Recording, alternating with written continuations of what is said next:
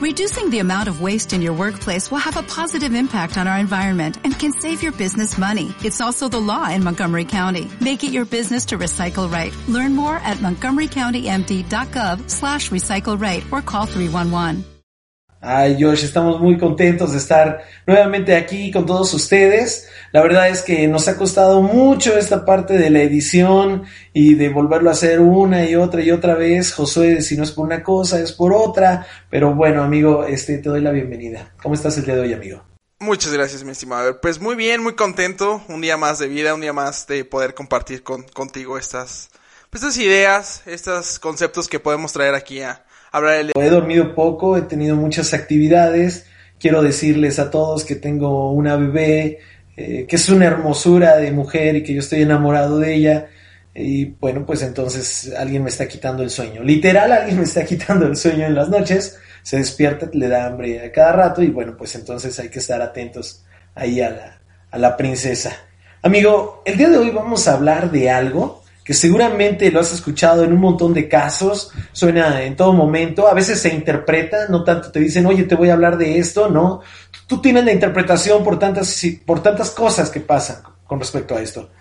Imagínate que estoy hablando de una actitud de una persona que acepta fácilmente cualquier circunstancia pública o incluso privada, especialmente cuando es adversa o injusta. ¿De qué crees que estamos hablando, amigo? Pues yo creo que serían muchos temas, pero creo que hablas de esas personas que caen en una zona de confort, de unas personas que se conforman con lo que tienen y no tratan o no quieren luchar por tener más. Y yo creo que esa parte de también tener un poco de ambición por lograr las metas que tú tienes, creo que no se debe perder, no importa qué edad tienes. Digo, el candidato que se acaban de anunciar que va a ser por parte del Partido Demócrata, tiene 84 años y, o sea, tú dices, a los 84 años yo seguramente ya no voy a estar trabajando, pero creo que esa mentalidad de primer mundo, de que aún así sean 84 años de edad, puedes seguir dándole, puedes seguir trabajando, puedes seguir luchando por tus sueños, pues la verdad me, me habla de que yo a los 84 seguramente voy a estar trabajando. ¿Por qué? Porque si las personas que tienen éxito lo siguen haciendo, pues con mayor razón creo que yo tendría que seguir aportándole algo a nuestra, a nuestra sociedad. Pero creo que sí, creo que el tema del conformismo es muy grande y todos tenemos un amigo conformista. Digo, yo no voy tan lejos. En mi salón de clases, cuando tomaba clases, bueno, casi no entraba a las clases, pero cuando sí entraba, en mi grupo yo siempre les dije, cada uno es hábil en cierta cosa. Si nos juntáramos nosotros como grupo, hiciéramos una consultora, hiciéramos una empresa, tendríamos éxito. ¿Por qué? Porque las piezas encajan totalmente, es como un reloj.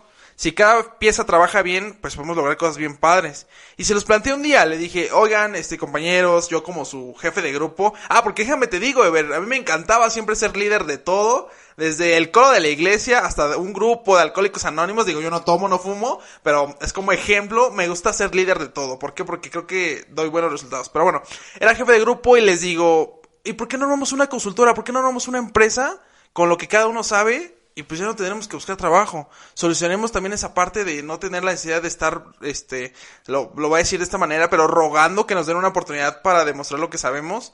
¿Y sabes qué me dijeron, Ever? No, ¿qué te dijeron, amigo? Me dijeron, no, mejor hay que organizar la fiesta.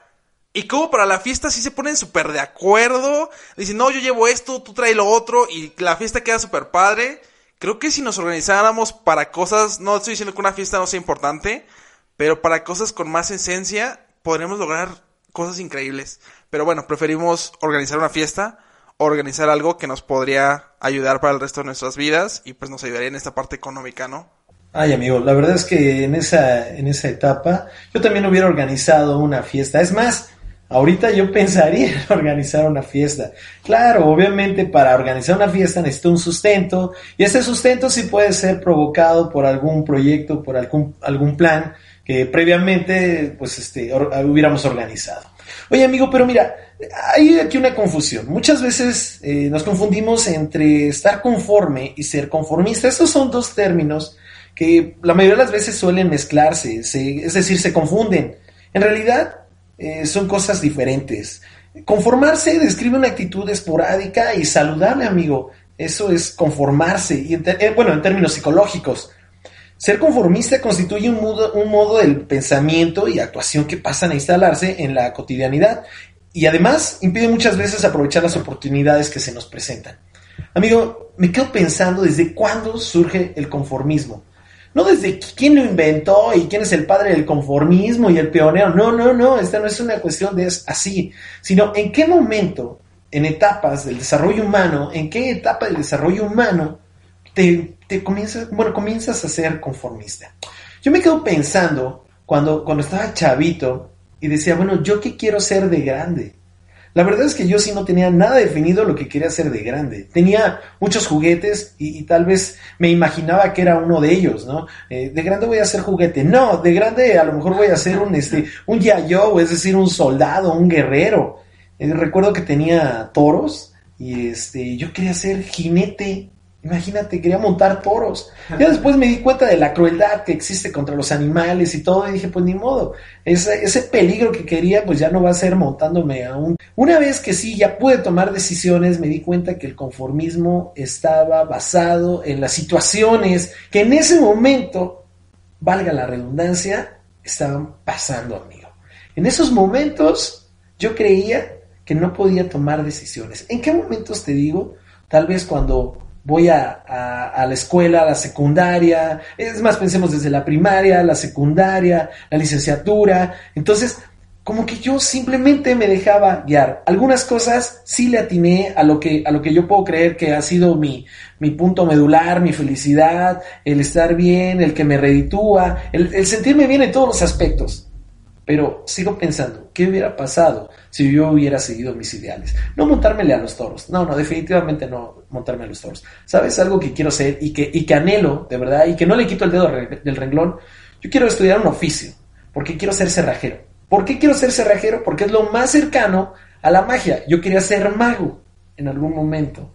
Entonces, digo, un mago puede abrir eh, una bóveda, un mago puede abrir candados, un mago puede desaparecer y aparecer en otro lado. Ah, bueno, pues yo, eh, siendo cerrajero, pues podía abrir puertas donde fuera. Oye, esto va a ser bien importante, este, abrir puertas y además te seguramente nos saca de muchos apuros. Amigo, cuéntanos de tu, de tus sueños de infancia. Mi papá y mamá siempre me motivaron, o sea, ellos me dijeron, lo que tú quieras lograr, nosotros vamos a estar ahí para que lo logres. Y pues yo tenía muchas ideas. Fíjate que yo me vi influenciado por mi familia porque de alguna manera, una vez una orientadora que tenía en la, en la escuela, cuando no sabía yo qué estudiar, me dijo, oye, es un árbol genealógico. Y dije, ok.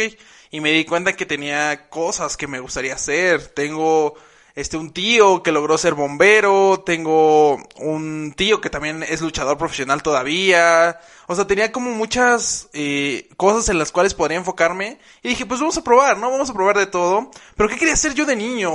creo que aquí en México, al menos, este, trato de generalizar un poco, el sueño de todo niño es ser futbolista profesional.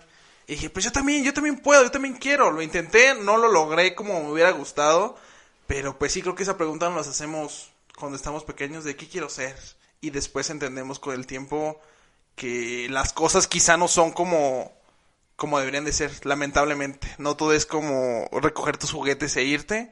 Me encantaba cuando mi única preocupación era en los dibujos, no salirme de la rayita cuando coloreaba. Pero pues ahorita ya son otro tipo de responsabilidades y cada vez es más complicado esta cuestión de estar bien en cuestión sentimental y pues con tu tema profesional, con la parte laboral, económica y poco a poco se vienen este haciendo responsabilidades y bueno, de niño yo quería ser grande, ahora de grande quiero volver a ser niño. Híjole, yo siempre he querido ser niño, de verdad, me cuesta mucho trabajo ser grande. Eso no, no habla de una inmadurez, ¿eh? simplemente que trato de mantener a, ese niño. La verdad es que pasé cosas geniales, era eh, eh, muchas veces fui feliz y no lo sabía, pero bueno, ahora, ahora lo recuerdo y, y, bueno, trataré, trataré de seguir con ese, con ese niño interior que tengo. Oye, amigo, pero por ejemplo, en cuestión de fútbol, este, decías que querías ser futbolista, ¿qué posición juegas, amigo? ¿Qué crees? Que yo era, quizá no era el mejor en cuestión de habilidades, no tenía las grandes habilidades porque me tocó ver a muchos que se esforzaban, que luchaban, pero aquí hay dos. Creo que una forma es luchar esforzarte para tener ese talento y otra es que naces con el talento. Yo no nací con el talento, pero me pulí, me esforcé para tratar de competir y creo que eso tiene mucho valor. Y yo jugaba de delantero centro, era un 9 matón, a mí me ponías el balón en, en el área y era gol. Y siempre me decían, o sea, tú estando en el área, revienta, patea hacia donde seas y tienes un 90 90% de probabilidad de, de que este, de que puedas anotar gol. Y sí, de yo de esa posición jugaba, delantero centro, eh, y me encantaba, encantaba jugar fútbol. Era lo que hasta la fecha seguiría haciendo sin cobrar ni un solo peso, porque yo soy feliz haciendo eso. Híjole, tú ya querías cobrar, entonces, bueno, no, dices que lo haces sin cobrar nada, pero querías ser famoso en el fútbol. Órale, ¿y en qué club te hubiera gustado jugar? Pues yo soy del Deportivo Toluca, siempre me he identificado con el, con el Toluca. Ahorita no estamos pasando una situación tan, tan buena. La, la, la barra, la porra, me encanta estar en, con, con la porra, es una experiencia totalmente diferente ir a un estadio y disfrutar un partido. Pero si yo, yo le voy al Deportivo Toluca, ¿tú qué equipo le vas, Ebert? Este, sí, también, de hecho, comparto los colores del Toluca, pero yo juraba que tú le ibas al América, eh, porque veo que traes tu traje de Bob Esponja y es amarillo. Si ustedes escucharon el podcast pasado, recuerdan que Josué dijo que era súper fan de, de, Bob Esponja, y hoy, hoy viene de, con su botarga este, de Bob Esponja. Es amarilla, yo, yo supuse que eran los colores de, de ese club, de ese club, este, de buen club, ¿eh? La verdad es que tiene buena historia y todo. Oye, amigo, pues, pues qué padre que tú querías hacer eso. Pero lo más padre es que a pesar de que no tenías el talento, este, bueno, también es un poco triste, seguramente podemos editar esto para que se escuchen unos violines, este, pero, pero que te hayas esforzado, ¿sabes? Eh, uno a veces quisiera esforzarse, pero los medios no, no nos dan esto. Yo he escuchado de muchas, de muchos niños que están frustrados y en este aspecto deportivo, pues más, eh, en algunos casos es el fútbol soccer, en otros es el fútbol americano, en unos es el básquetbol, en otros eh, el voleibol y algunos otros, otros deportes, ¿no? Eh, deportes extremos, andar en bicicleta, patineta, patines. Bueno, este, y los que están en la costa seguramente algo de natación, algo así. Pero muchas veces no contamos con el apoyo para, para poder realizar esos, este, esos sueños. En esos momentos son realidades. Después sí ya es, oye, yo era bueno en esto, ¿por qué no le, por qué no pude figurar? ¿Por qué no, no, no, no lo intenté de otra forma? Y nos damos cuenta que, que es, es, ser deportista en México es muy elitista, empezando por la edad. Si, si tienes cierta edad, ya no puedes entrarle a las disciplinas, ya no puedes estar en ciertos deportes porque ya podría ser incluso hasta veterano. Entonces, no es que los chavitos queramos ser este, queramos ser eh, conformistas, sino que las situaciones muchas veces están en nuestra contra. Te enfrentaste a tus papás cuando, cuando les dijiste, papá, yo quiero ser pambolero, yo no quiero ir a la escuela, odio la escuela, porque me imagino que eh, tu prioridad en esos momentos era estar en un club de fútbol. Es que, bueno, ahí va un tema. Como lo comentaba, mis papás siempre me han apoyado, siempre, nunca me han dejado solo y se los agradezco porque creo que gracias a eso es, soy la persona que el día de hoy, pues, estoy aquí y he logrado tantas cosas, tantos objetivos, tantas metas que me propuse y las logré alcanzar.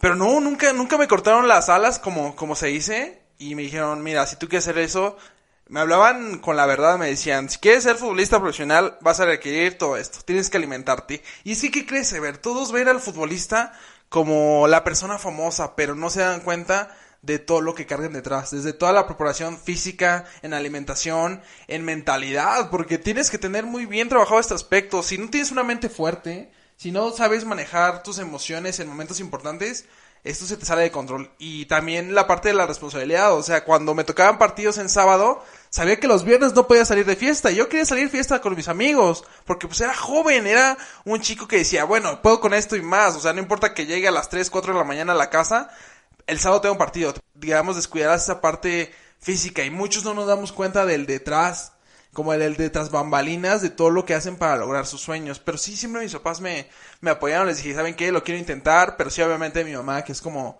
la parte lógica de la relación entre mamá y papá, me dijo, ok, pero no dejes la escuela, sigue estudiando. No dejes aparte porque el día de mañana te lesionan y qué te vas a poder hacer. Incluso mi tío, quien era, bueno, quien es todavía luchador, todavía de vez en cuando se avienta sus rounds y no precisamente con su esposa, sino en un ring, pero dice que a ellos les exigían, o sea, ellos les pagaban una Coca-Cola y un sándwich por cada vez que subiera al ring cuando empezaba. Y les exigían que tuvieran o una profesión o una carrera, porque la lucha libre no iba a ser para siempre y el fútbol tampoco es para siempre.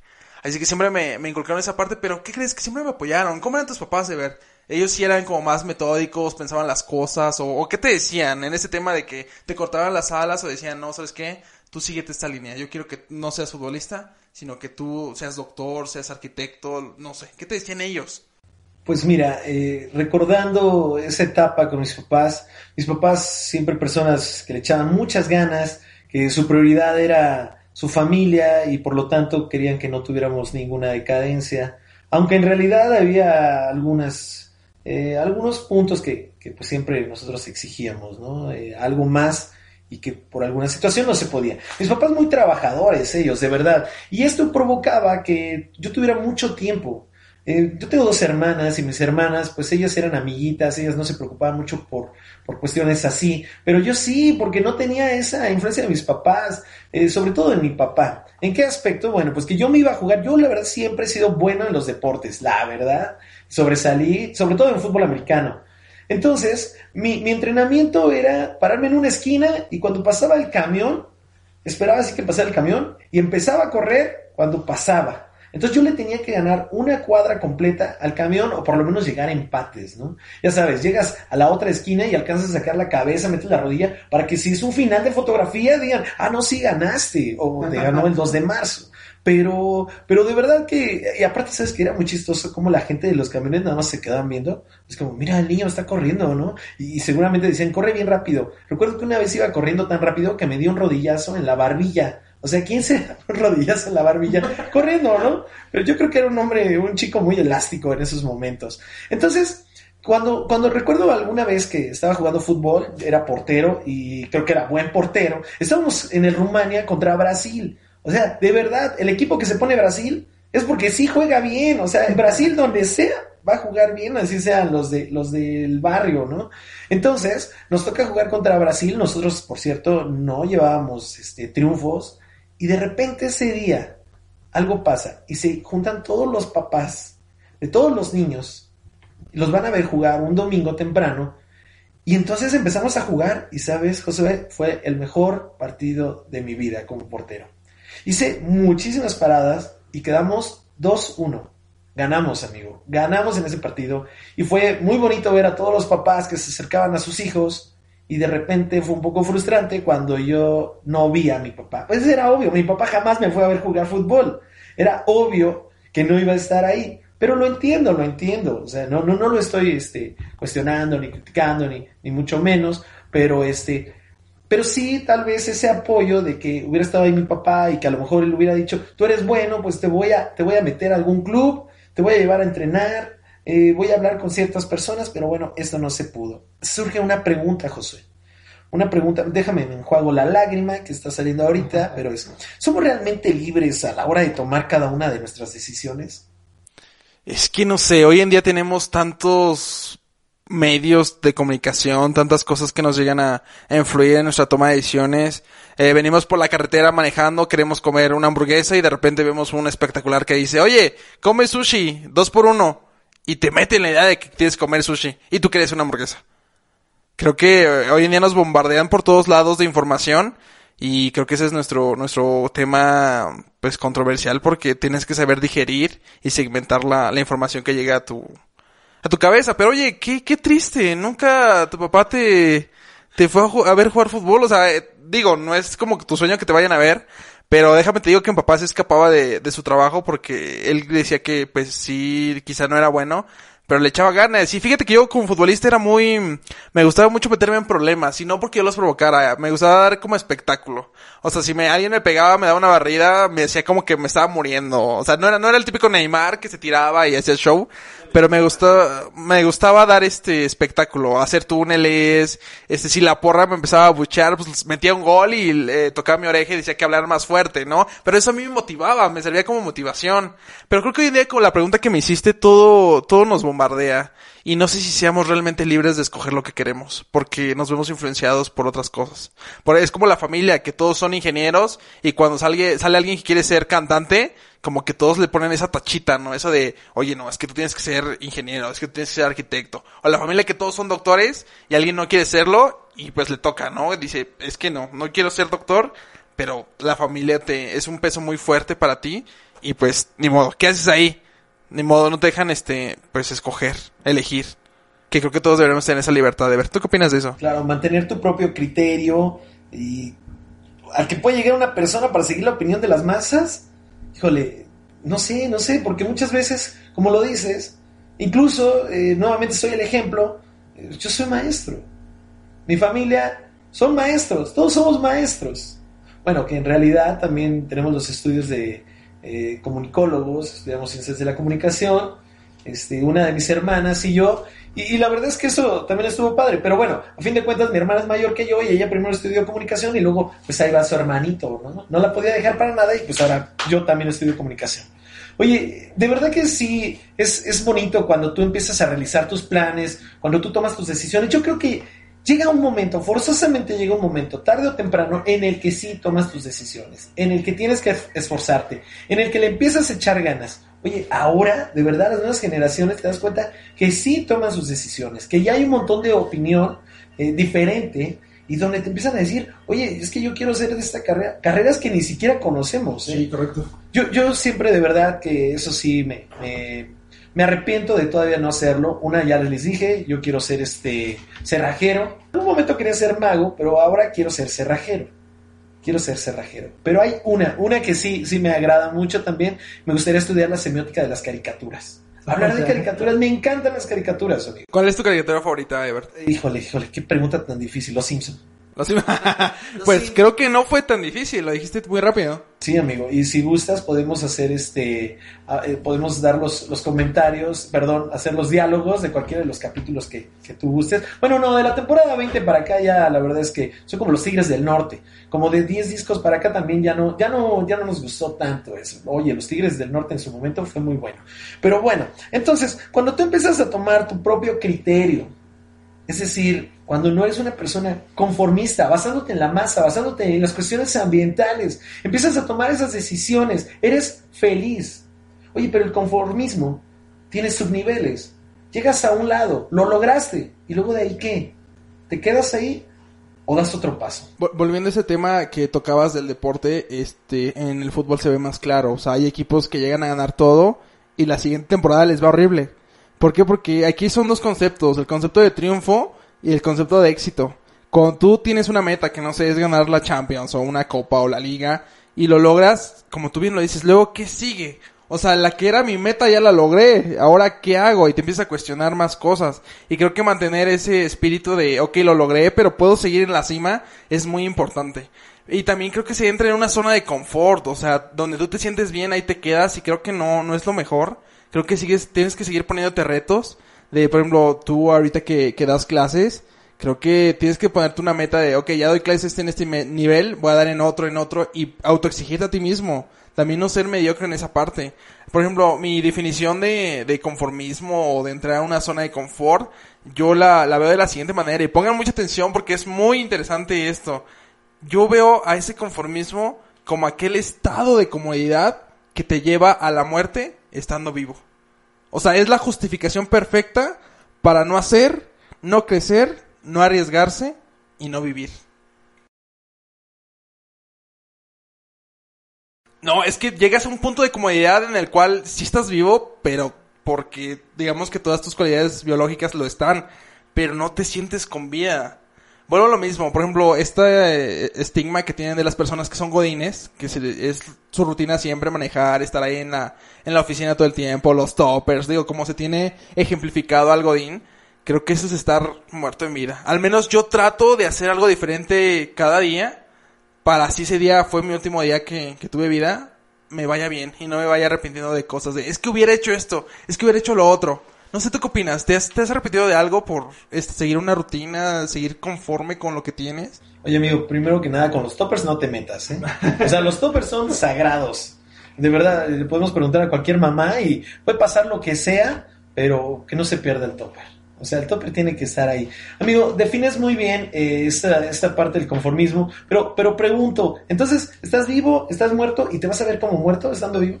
De verdad se te va a empezar a caer la piel, se te va a escurrir un ojo, se te va a salir una costilla, vas a tener una trepanación porque se van a caer pedazos de tu cráneo, ¿cómo, cómo esa parte? Pero bueno, en unos momentos me, respondes. Fíjate que hablando de, esas partes del conformismo, lo que mencionas, y, diste un buen ejemplo, ¿eh? estos llamados este, godines, creo que en algún momento he chocado la mano con ellos siendo de su grupo, este, y se siente bonito, ¿no? Obviamente en todos lados se siente bienestar, pero fíjate que hay, hay tres, este, tres modalidades eh, del conformismo. Una es el cumplimiento y el cumplimiento se basa cuando tú estás de acuerdo con la opinión del resto. En este caso es el grupo al cual, al cual este, perteneces. Sin embargo, tú tienes tu, tu, tu, concepto, tú tienes tus ideas de manera privada, es decir, no las compartes. Otra, otro, otro este, elemento, otra modalidad es la identificación. Y en esta parte, eh, pues tú compartes la opinión del grupo únicamente mientras formas parte de él. En cuanto tú te retiras de ese grupo, entonces sí empiezas a sacar tus ideas, pero es una vez que te retiras. Y la otra es la internalización. Y en esta todavía está más feo, amigo, porque, o sea, aparte de que fue privado, aparte de que mantuviste tu opinión nada más mientras estabas en el grupo, pues una vez que te separas del grupo, sigues teniendo la misma opinión del grupo. Es decir, perdiste identidad. Okay. Se quedó, se posicionó en tu mente. Entonces, al perder identidad, olvidas tus objetivos, olvidas tus metas, olvidas tus sueños y ahí, sí, este, pues te dejas guiar a donde te lleve la corriente. Y yo creo que eso sí es frustrante, amigo, porque en un momento ves a todos que están siendo exitosos, ves a todos que son felices, que les va bien, que tienen las cosas que, que han pensado, que han investigado, que han tenido, que han querido, y de repente te das cuenta que tú tienes algo y dices, pues yo nada más alcancé a tener esto y empiezas a justificar por un montón de situaciones. En el fondo tú sabes, oye Ebert, lo, hubieras hecho un poco más. Y si hubieras hecho un poco más ahorita, seguramente estarías bien contento y no andarías con estos pensamientos, este, pues conformistas. Hay un libro de Paulo Coelho que es uno de mis, no es como mi top 3 de autores favoritos, pero es uno de los que me ha gustado mucho leer y él dice que la gente se queja mucho, pero se acobardan, se acobardan a la hora de actuar quieren que todo cambie, pero se, niegan a cambiar ellos mismos.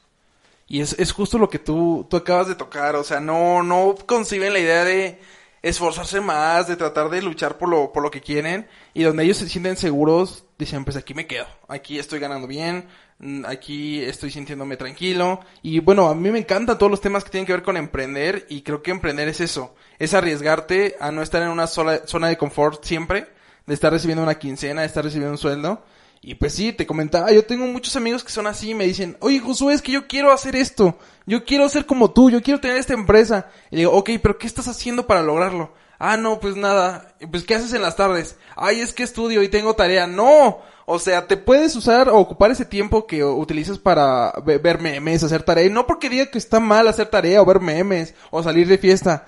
Pero creo que si ocupas tus tiempos, va a sonar bien trillado otra vez, pero solo tenemos una vida, Ebert. Y si nos las pasamos conformando con las cosas, quejándonos de todo, eh, la típica, ¿no? Echarle la culpa al gobierno. O sea, el gobierno no tiene la culpa. Creo que nosotros tenemos eh, mucho peso, mucha capacidad de influir en las personas. Por algo este podcast se llama Influir para Ayudar, porque de alguna manera nosotros queremos lograr ese cambio. Y nosotros estamos sacrificando una tarde, Ever, para compartir estas ideas a más gente. Eso no es conformismo. Eso que estamos haciendo justo ahorita es hacer más, ir más allá. Porque, Ever, tú tienes un buen sueldo. Yo tengo un buen sueldo. Y podríamos ya no hacer nada. ¿Por qué? Porque estamos en esa zona de confort. Pero decimos, ¿sabes qué? Pues podemos hacer más cosas. Podemos trascender, que esa palabra también es bien importante. Volvernos legendarios. Y este podcast lo va a escuchar mucha gente, eso te lo aseguro. ¿Por qué? Porque nuestras ideas penetran. Y influir para ayudar, como se llama nuestro podcast, es lo que estamos haciendo. Y, y, creo que lo opuesto sería conformarse. Y eso no me agrada tanto. ¿Tú, ¿Tú qué piensas? Ay, amigo, pues para empezar te adelantaste algo porque justamente les íbamos a hablar de las donaciones que todos ustedes pueden hacer amigos, este, obviamente para que este programa tenga una excelente tecnología, pero bueno, Josh ya les platicó algo de los sueldos, de las nóminas, no le crean, no le crean, este, ya después vamos a checar de qué forma nos ayudamos todos para este, pues para ir mejorando. Eh, la verdad considero que sí, esto, esto implica un trabajo, implica un esfuerzo, esfuerzo que que bien no podríamos realizar, que no podríamos hacer, podríamos estar haciendo otras cosas, pero queremos trascender, queremos estar aquí, queremos motivar y, sabemos que lo podemos hacer, porque todo esto inicia de una cuestión muy, este, muy localista, donde estás platicando con algunos de tus amigos, Josué, en tu caso, eh, en mi caso también, con mis conocidos, con mis familiares, eh, con alumnos, con todas las personas, incluso con personas que no conozco, y, y que de repente nosotros podamos estar estar ahí platicando, influyendo en ellos, te das cuenta que tienes un poder, un poder al estar hablando, al estar narrando cualquier tipo de idea, que en nuestro caso muchos terminan riéndose, no porque se estén riendo de nosotros, nos reímos entre todos, dicen que el sentido del humor es un indicio de la, de la inteligencia. Entonces notamos y dijimos, ¿por, qué no hacer algo más? Entonces somos muy inteligentes, Ever. Este, pues más o menos, más o menos, ahí la llevamos. Eh, la verdad es que de repente pensarlo es más fácil que, que hacérselo saber a los demás o, o, tratar de expresarlo con pocas palabras en unas cuantas ideas. Amigo, e, el hecho de ser conformista nos va limitando en muchos aspectos y te repito, la vida, eh, pues pasa, el tiempo pasa muy rápido y si nosotros vamos esperando a que las cosas se den por un chispazo de suerte, entonces eh, muy probablemente nos vamos a quedar con ganas de algo, con muchas ganas de, de muchas cosas en realidad. Conozco un montón de personas que dicen, no, le voy a echar ganas, voy a hacer esto, voy a hacer lo otro. Y tienen un montón de planes y empiezan a, realizar sus planes. ¿Y qué crees, amigo? Se, se, este, eh, fracasan. No tienen el resultado que quieren. Y sabes, después de eso, se levantan y dicen, oye, lo voy a intentar, pero de otra forma. Claro. Eso es genial, de verdad, son personas admirables. Nosotros hemos tratado de hacerlos. ¿Por qué? Porque muchas veces nos han dado golpes. Nos dicen, ¿sabes qué? No funcionas para esto, no funcionas para aquello. Eh, recuerdo que en alguna ocasión vi el, un documental de Michael Jordan y seguramente todos saben de Michael Jordan porque en todos lados salen cosas de él y mencionaba que los primeros equipos donde él quería participar, que eran de su universidad en Carolina, pues este pues lo, rechazaron. Entonces imagínate, de repente pensamos que una persona que es súper exitosa en algo, pues desde, desde una infancia, desde jóvenes, desde edad temprana, pues son identificados como el experto, como el genial, como el mejor del mundo. Entonces, cuando, cuando la vida no te da esa oportunidad de, demostrar, de, de, bueno, de demostrarte de esa forma, pues entonces uno tiene que hacerlo, amigo. Uno tiene que buscarle, andar luchando, picando piedra, lo que conocemos, y, este, y pues tratar de salir adelante. Eh, Ever, tú has tenido la oportunidad de ir a una, una conferencia mía. Te voy a contar una experiencia curiosa que una vez pasó. Pues ya acabé de dar la conferencia y un chavo se me acerca y me dice, oye, quiero ser como tú. Y le digo, pues vente, vente, acompáñame a todo lo que hago, sígueme a los eventos, sígueme a más conferencias y ve todo lo que hago y ve si realmente te gusta, porque, bueno, lo mismo, solo ven la parte como el, el no ven el trasfondo de las cosas, ven lo que, lo que visualmente es más padre ver, eh, la fama, el que te siga mucha gente, pero no ven todo el esfuerzo que hay detrás y eso me molesta mucho. Porque... No, no, amigo, no te enojes. No me enojo, pero me molesta. No estés apretando ese micrófono, por favor. Me molesta porque piensan que es de la noche a la mañana. O sea, ese chavo se me acercó y me dice, yo quiero ser como tú. Y le digo, ok, este, mira, empieza hablando 15 minutos en algún lugar, no importa que te escuchen 3, 4 personas. Así inicié yo, tú también puedes iniciar así. Me dice, no, pero es que quiero dar conferencias como tú y quiero empezar a cobrar. Y le digo, ¿sabes qué? Un gusto conocerte y gracias. Y no por ser mamón, fue porque le di una indicación de que él entendiera, él comprendiera todo lo que hay detrás y no, me la mandó por allá lejos. Una vez vi una entrevista de un luchador que es mexicano y llegó a triunfar en la, como al nivel máximo de las luchas en la WWE. Su nombre es Alberto del Río. Y él él tiene un papá que también era luchador, o sea, y tenía toda esa herencia, o sea, tenía todo arreglado para triunfar. Y entonces le dicen, este, pues tú también quieres ser luchador, no, pues que sí. Entonces algo que hizo inteligentemente su papá él no luego, luego lo lanzó a la fama. Porque eso es lo fácil. Cuando tienes un papá que es famoso, pues como que de alguna manera todo se va acomodando, las puertas se abren más fácil. Entonces lo que hizo su papá fue que él entendiera y apoyara desde cómo se armaba el ring, todas las personas que estaban detrás para organizar la logística. Dijo, primero entiende esto y después créete lo que tú quieras. Y eso pasa, este chico te digo, me dijo eso y pues le dije, oye, no, es que así no son las cosas hay un esfuerzo detrás y eso no se dan cuenta. Todas las puertas que te cerraron, todas las veces que no has dormido, todas las veces que has tenido que sacrificar fiestas, cumpleaños, bodas por seguir un sueño, eso no se dan cuenta. Quieren todo fácil. Y ahí te quiero, te quiero comentar otro punto. Las personas te exigen sinceridad, pero se ofenden si les dices la verdad. Entonces, ¿qué, qué hago? O sea, ¿te ofendo por sinceridad o te miento por educación? No, no, la verdad es que no entiendo. Y te digo, yo les he dicho, amigos, hay que hacer esto, hay que hacer lo otro. Este, podemos crecer mucho, podemos sacarle provecho a esto. Y me dicen, no, mejor vamos a armar una fiesta. También en esa parte, ¿cómo podemos ayudar a la gente que ya es conformista a sacarlos de ese hoyo? ¿Tú qué opinas? ¿Cómo, cómo podemos dejar que ellos ya no sean así? Que cambien su estilo de vida, que luchen, que valoren la vida que tienen, que para empezar, las posibilidades de que estén vivos son mínimas Ahora, de que coincidan en ciertas cosas, también casi son imposibles. La oportunidad, la probabilidad de que tú y yo nos conociéramos, Ever, era imposible. Pero estamos aquí y estamos intentando eh, cambiar, al menos con que cambiemos la mentalidad de una persona que nos esté escuchando, creo que con esos nos conformamos. Y volvemos al conformismo. ¿Con una nos es suficiente? Creo que no, ¿verdad? Podemos llegar a mucha gente más. Pues mira, amigo, acabas de tocar también otro punto también importante, valorar la vida, porque el hecho de ser conformista no nada más tiene que ver con el éxito, sino también con el hecho, no, o sea, no nada más pensando en una profesión, sino eh, algunos ejemplos, por ejemplo, de conformismo, de conformismo, de conformismo, puede ser este una mujer que está con su esposo que la maltrata, ¿no? O, o, lo más común de los hombres que somos maltratados por las mujeres. Pues el adolescente que está estudiando una carrera que no es de su agrado, el niño asistiendo a eventos religiosos impuesto por sus padres, ya después, ya después el, checará, ¿no? E, entre muchos otros. Pero sí es bien importante esta cuestión de, de valorar la vida. Y, la pregunta, y también eh, la mencionas, es, ¿cómo dejar de ser conformista? ¿En qué momento tú ya puedes decir, sabes que la estoy regando? ¿En qué momento puedes valorar? ¿Cómo darte cuenta que la estás regando? Pues eh, ya, lo, ya lo mencionamos y se puede interpretar de forma muy sencilla cuando simplemente no eres feliz. Cuando sabes que algo te falta, no estás siendo feliz, entonces dices, pues ¿qué hago? ¿Qué voy a hacer?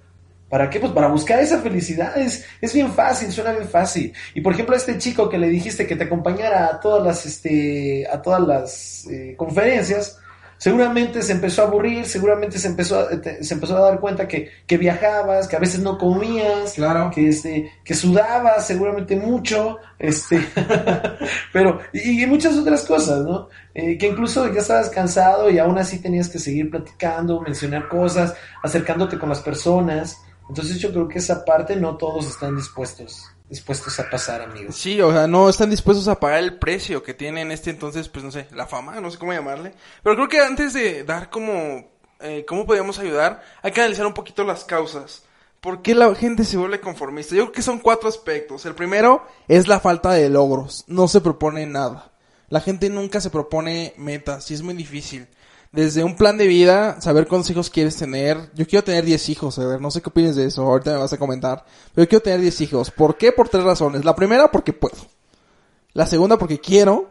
Y la tercera, siempre me han gustado las familias muy grandes. Pero bueno, ese es el primero, la falta de logros. El segundo, lo comentaste al, inicio del podcast, creo que es el fracaso el fracaso que ya hayan tenido en cualquier punto de su vida, ya sea deportivo, religioso, sentimental, o sea, que una exnovia te dejó y te maltrató, pues ya no quieres volver a experimentarlo. O sea, si yo paso por un callejón y me asaltan, ¿crees que no me va a dar miedo volver a pasar por ese callejón? Pues obviamente, y creo que el fracaso es parte importante de por qué la gente se vuelve conformista. El tercer punto, creo que eh, es lo que mencionamos en el podcast pasado, es la falta de motivación no tienes amigos o personas cercas que te motiven, te digan, oye Ever, ¿qué estás haciendo? No, pues que doy clases, hago esto, hago lo otro. Ok Ever, pero podrías hacer más.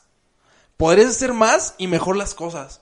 Creo que si tenemos un amigo, el, en este caso creo que yo soy el amigo, el que te dice, ¿sabes qué? Vamos a hacer esto, vamos a hacer lo otro. Y me gusta, me gusta porque me dicen, ay Josué, es que tú no descansas, siempre quieres hacer cosas, nunca sales de fiesta, no sé qué. Pero es que vuelvo lo mismo, o sea, solo tenemos una vida. Ese sería el tercer punto. Y el último punto que también es importante, creo que es la repetición de hábitos, que todo se vuelve rutina, vuelve lo mismo. Hay que tratar de vivir cada día como si fuera el último de nuestras vidas. Y si no lo vivimos así, creo que ni vale la pena estar vivos. Oye, la primera, y como todo tipo de problema, hay que llegar a la conclusión que has caído en cierto conformismo. No puedes superar un problema si no aceptas que tienes ese problema. Y, y nuestra verdad es la que más duele, pero tienes que aceptarlo y decir, tengo este problema, soy conformista y no nada más detenerte ahí, ¿no? Sino empezar a buscar proyectos ambiciosos de crecimiento personal. En este caso, nosotros estamos buscando este, este podcast que ahorita no ha generado nada, que tal vez en algún momento nos trae algunas otras oportunidades, porque un, un éxito atrae otro éxito y luego es más fácil tener otro y así. Después te haces la pregunta y dices, híjole, si era tan fácil, ¿por qué no empecé antes? ¿no? ¿Por qué no empecé desde antes a hacer estas cosas? Pues bueno, porque no tenía estos proyectos ambiciosos. Siempre nos limitamos creemos que podemos hacer, este, que no podemos llegar a grandes cosas. Es cierto, si empezamos con metas pequeñas, seguramente vamos a tener resultados pronto, pero esto va a traer que tengamos metas, pues, grandes, a largo plazo. Entonces llevamos dos, ¿no? Aceptarse y tener proyectos ambiciosos. Pero no, yo quiero tener 10 hijos, voy a tener 10 hijos. Entonces, este, eso es pensar en grande. Yo quiero, quiero saber si, si la, la mujer con, con, la que tengas esos 10 hijos también va a pensar en grande. Ella, de hecho, tiene que pensar más en grande, porque ella va a ser la que va a tener a los 10 a los 10 niños, tú vas a, a, llevar a cabo tu paternalismo, ella su, su maternalismo, y bueno, entre los dos seguramente van a, a llevar esos 10 niños, y si no, por lo menos ya les dices que te hagan paro y te metes a jugar y ya tienen su equipo de fútbol. Y otro, otro consejo es este, pues ejercer ese derecho a un gran estilo de vida. ¿Qué quiero decir con esto? Que te olvides de lo que dicen las masas, que, que te olvides lo que dirán las personas. Tú simplemente empieza a explayarte, no tengas miedo de lo que dices. Puedes, te pueden criticar una vez, pero seguramente luego van a admirarte. Eh, el último consejo que yo les puedo dar es este, luchar para superar la inercia de retornar a la zona de confort. Es decir, una vez que lograste salir, tuviste éxito en un lado, te das cuenta que puedes tener más, síguele con esa cadenita. Ya no caigas ahí. De, un ejemplo, yo soy subdirector de una, de una escuela secundaria y la verdad es que me la, me la paso muy bien. Mi trabajo es muy relax, eso no quiere decir que, que no hago nada, no, no, al contrario, es mucho de intelecto, le echo ganas, pero ahora, ¿sabes? Creo que puedo tener más. Estoy buscando la dirección y seguramente una vez que tenga la dirección voy a estar un rato ahí y voy a seguir buscando algo más. Yo creo, George, que estos son los consejos que yo les puedo dar, amigos, para superar el conformismo. Ahí te va, creo que el primer consejo que le doy a, la, a las personas, y eso es igual, se los he dicho en pláticas cuando vamos a comer así con amigos, amigas, les digo que hagan algo por cambiar y ser felices. Lo decía Albert Einstein, de que si sigues haciendo las mismas cosas, nunca vas a obtener cambios. Y pues el chiste es cambiar. Ese sería el primer consejo, ¿no? Que hagas algo por cambiar y trates de, mientras haces eso, seas feliz. Es mi primer consejo. El segundo consejo es que, pues, tratemos, tratemos de también nosotros ser personas que motiven. Te repito, mi ideal de vida es ser la persona que te gustaría conocer y, o sea, yo trato de ser esa persona, ese mejor amigo, ese maestro, ese novio, ese, bueno, no soy casado todavía, pero ese esposo, quiero tratar de ser esa persona. Ese padre de 10. Ese padre de 10 hijos que van a estar bien hermosos. El primer genito se va a llamar Josué. Eh, la segunda se va a llamar Margot y de ahí creo que mi esposa va a poder escoger los demás nombres. Pueden este, utilizar el alfabeto, amigo. A, B, C, D. el tercer consejo es que miren más allá y reconozcan las posibilidades que la vida te da todos estamos llenos de, posibilidad, de posibilidades para hacer las cosas y pues hay que agarrarlas, porque si la oportunidad no la tomas tú, alguien más va a venir y la va a tomar. ¿Estás de acuerdo con eso, Ever? Pues este sí, la verdad es que creo que la, las cosas las debemos de tomar, no debemos de, de, dar por hecho que van a seguir cayendo en el momento, tenemos que tener esos riesgos, es bueno tener riesgos, y claro, eh, obviamente vas a tomar riesgos no a lo loco, no a lo tonto, tienes que tener un plan y una vez que tengas ese plan, bueno, pues este, seguramente puedes, puedes desarrollarlos y, que te den éxito, ¿no? Y, y, es que, es que mira, Ever, también creo que no estamos solos. O sea, en el camino encontramos seres que nos enseñan muchas cosas y nosotros a ellos.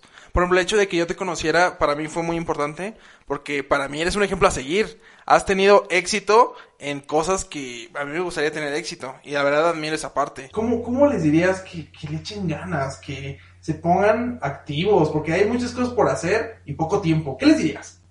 Híjole, amigo, pues ha habido tantos casos en mi vida, ha habido tantas personas que, que han sido, eh, pues con las cuales hemos interactuado, que han sido muy importantes y que yo he tenido la oportunidad de darles buenos consejos, pero, pero sabes, yo creo que en este caso yo sería aquella persona que ha cambiado a través de lo que me van diciendo las personas. En realidad, creo que yo no he influido eh, tanto como me han influido a mí para hacer las cosas.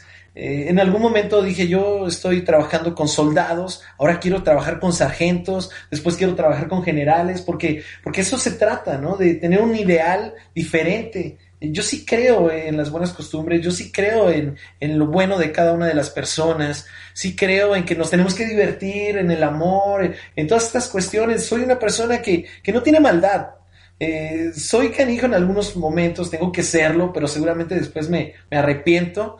Entonces, eh, de la forma en que a mí me han influido es escuchando siempre. Y esto empezó con mis padres, como lo mencioné, porque a pesar de que no estaban ahí, eh, en el partido de fútbol, me enseñó mi papá a que no tenía que hacer trampa en el partido de fútbol. Es decir, si alguien me pegaba, no tenía que hacer como que me pegaban.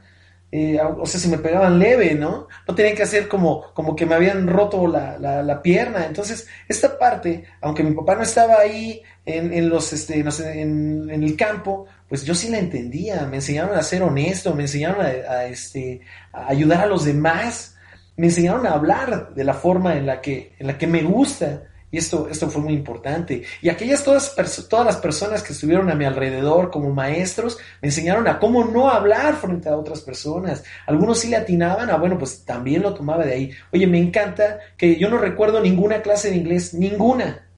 Y cuando a mí me tocó dar clases de inglés, todos mis, este, mis alumnos me decían, profe, yo de grande quiero ser maestro de inglés. Y seguramente no fue por el idioma, ¿eh?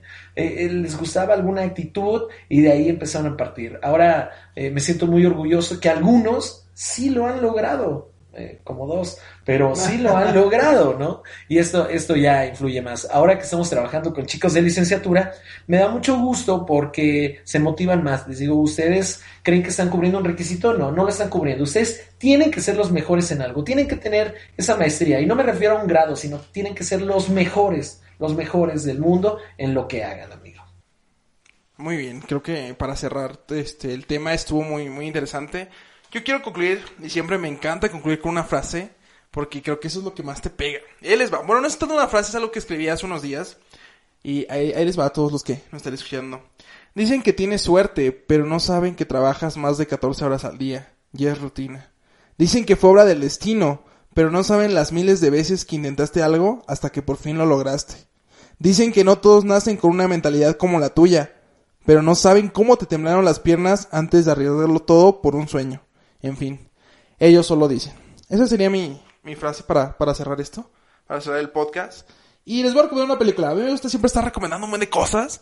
Les voy a recomendar una película que habla sobre este tema y se llama The Founder, El Fundador. Es la película de cómo se creó McDonald's, que no sé si tú sabías ver, pero el éxito que tuvo McDonald's en cuestión de comida rápida cuando inició, él, hay algo que se llama la ley del tope y ellos, su innovación, su forma de hacer las cosas diferentes, es que tú podías pasar por allá por los años 80 en tu auto y te daban tu comida. Y esa era la innovación, o sea, que podías pasar en tu auto, no te tenías que bajar, te daban tu hamburguesa y aparte de la velocidad de, que tenía para entregarte tu hamburguesa. Era muy padre. Esa es la película que yo les recomiendo, se llama eh, El Fundador, que es la de la película de cómo se hizo McDonald's. Y él en una parte tiene una esposa tiene una esposa y le cuenta, al inicio se dedicaba a vender máquinas para hacer este batidos y le dice a su esposa, es que yo quiero hacer más cosas, quiero hacer esto, quiero hacer lo otro. Y su esposa era una persona que en lugar de motivarlo, de incentivarlo a que hiciera más cosas, le decía, ay no, ¿para qué quieres hacer eso? Mira, mientras tú traigas el gasto aquí a la casa, no te, no te hagas la idea de que puedes lograr más cosas. Y también las personas que nos rodean a veces forman parte importante de si somos o no somos algo. Entonces te comento, esta esposa pues como que le ponía muchos límites, al final la dejó y se fue con alguien que lo apoyaba. A pesar de que él estuviera loco, su idea fuera la más loca, lo apoyaba. Y al final se quedó con ella. Y esa es la historia de, de McDonald's. Les recomiendo mucho ver esa, esa película. Está en todos los servicios de streaming que ustedes puedan ocupar. Y esa es mi recomendación. Esa es mi recomendación de, del día de hoy. Eh, yo les voy a recomendar la película de Amelie, una película francesa eh, es, es, la historia de una chica, de una chica muy carismática, eh, una chica soñadora, creativa, empática. Eh, de verdad es una mujer desinteresada. Y, hay una, una frase que, que me, gusta mucho de esta, de esta película y que es más allá de tener sueños y desear que se hagan realidad, pues hay que entender que sin esfuerzo es poco probable conseguirlo. Entonces, cuando ella tiene esa empatía con todos, cuando les está ayudando, cuando les está echando la mano, aunque sea para hacer, para hacer este trampa, para hacer bromas, para vengarse de la gente, es súper, súper cómico, es un humor negro, y, y te das cuenta que hay personas que sí necesitan este, que sí necesitan tener ese escarmiento, ¿no? Eh, sin embargo, también hay personas que necesitan ayuda, personas que están solitarias y bueno, ella tiene tiempo, tiempo para todos. Y al final se da cuenta que para la única persona que no tiene tiempo es para ella. Y todas las personas que estuvieron en su, en su camino le dicen, pues ahora, ahora busca tu felicidad. Y cuando ella empieza a buscar su felicidad, amigo, la encuentra. ¿En dónde? Pues en el amor en el amor con un, con un chico desorientado que andaba buscando fotografías y bueno, trataré de no dar tantos detalles ya para que si no la han visto tengan este y tengan la oportunidad de verla, pues, pues lo hagan. Pues ese fue el tema del día de hoy que habló sobre el conformismo. Y pues aquí estamos, aquí estaremos siempre con ustedes tratando muchos temas. E igual vamos a dejar este abiertas nuestra caja de comentarios para que ustedes pongan el tema, pongan un tema que, que les gustaría que nosotros hablemos y pues sin problema lo podemos tocar por acá. Comentarios finales, Ever. Pues solamente hacerles la invitación que sigan este nuestro podcast, que nos compartan esos temas, sí es muy importante porque nosotros tenemos muchos que nosotros consideramos que son de carácter público, pero seguramente ustedes son más específicos y nosotros vamos a hacer caso de esas, esas peticiones. Eh, nos, nos escuchamos dentro de ocho días, amigo Josué. Yo soy Ever y estoy muy contento de poder estar hablando con todos ustedes. Un gusto estar aquí y recuerden siempre influir